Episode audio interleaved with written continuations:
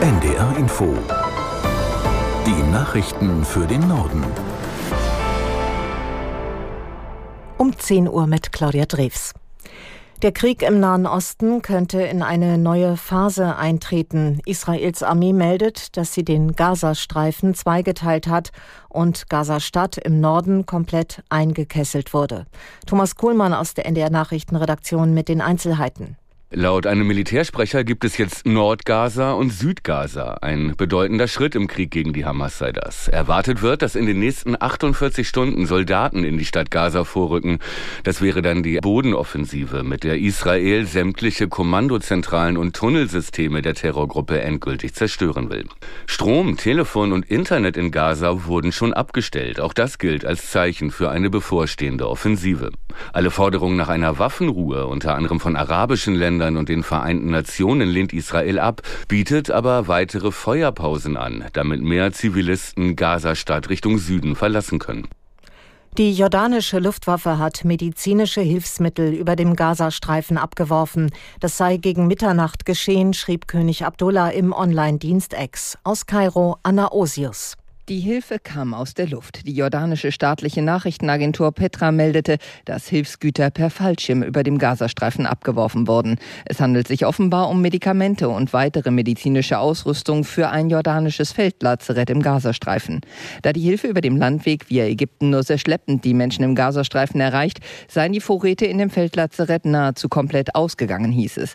Die Arbeit in der mobilen Klinik würde aber trotz der schweren Lieferengpässe fortgesetzt. Es sei ihre Pflicht, den den, Zitat, Brüdern und Schwestern in Gaza zu helfen, schrieb Jordaniens König auf X, ehemals Twitter.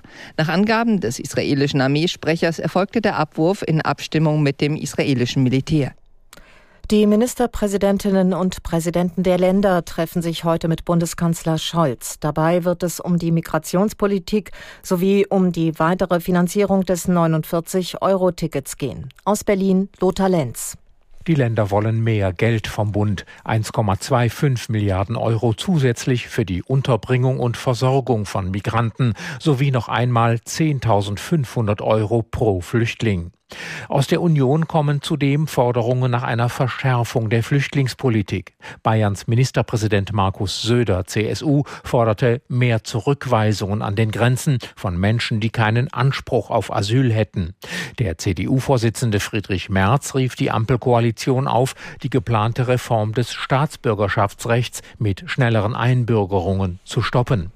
Ums Geld streiten Bund und Länder auch beim Deutschland-Ticket für den bundesweiten Nahverkehr. Die Länder verlangen, dass der Bund mögliche Mehrkosten auch für 2024 zur Hälfte übernimmt. Bisher war das nur für dieses Jahr so vereinbart. Der Hamburger Flughafenbetreiber muss sich nach der Geiselnahme am Wochenende nun Fragen zum Sicherheitskonzept stellen. Der 35-jährige Geiselnehmer hatte es mit seinem Auto auf das Rollfeld geschafft und dabei mehrere Schranken durchbrochen. Im Sommer waren bereits Klimaaktivisten ohne größere Probleme auf das Gelände gelangt. Dietrich Lehmann aus Hamburg zu der Frage, wie sich der Flughafen dazu positioniert. Der Flughafen beteuert, wir erfüllen alle gesetzlichen Vorgaben in puncto Sicherheit. An einigen Stellen tun wir sogar etwas mehr. In der Tat hat der Flughafen nach der Aktion der Klimaaktivisten im Sommer sein Sicherheitskonzept nochmal unter die Lupe genommen. Einerseits wurden die Streifen verstärkt, andererseits testet der Airport neue Kamera und Sensoren an den Zäunen. Ob das im Fall des Geiselnehmers etwas geändert hätte, der mit seinem Auto ja durch eine Absperrung gefahren ist, das darf man getrost bezweifeln. Aber Fachleute stellen da die Frage, warum der Flughafen seine Zu- und Ausfahrten nicht besser sichert, mit hochfahrbaren tragbaren Pollern etwa, statt mit nur einfachen Schranken. Bei der Deutschen Bahn könnte es bald zu neuen Warnstreiks kommen. Der Vorsitzende der Gewerkschaft Deutscher Lokomotivführer Weselski sagte der Augsburger Allgemeinen, er glaube nicht, dass die Tarifrunde ohne Streik auskommen werde.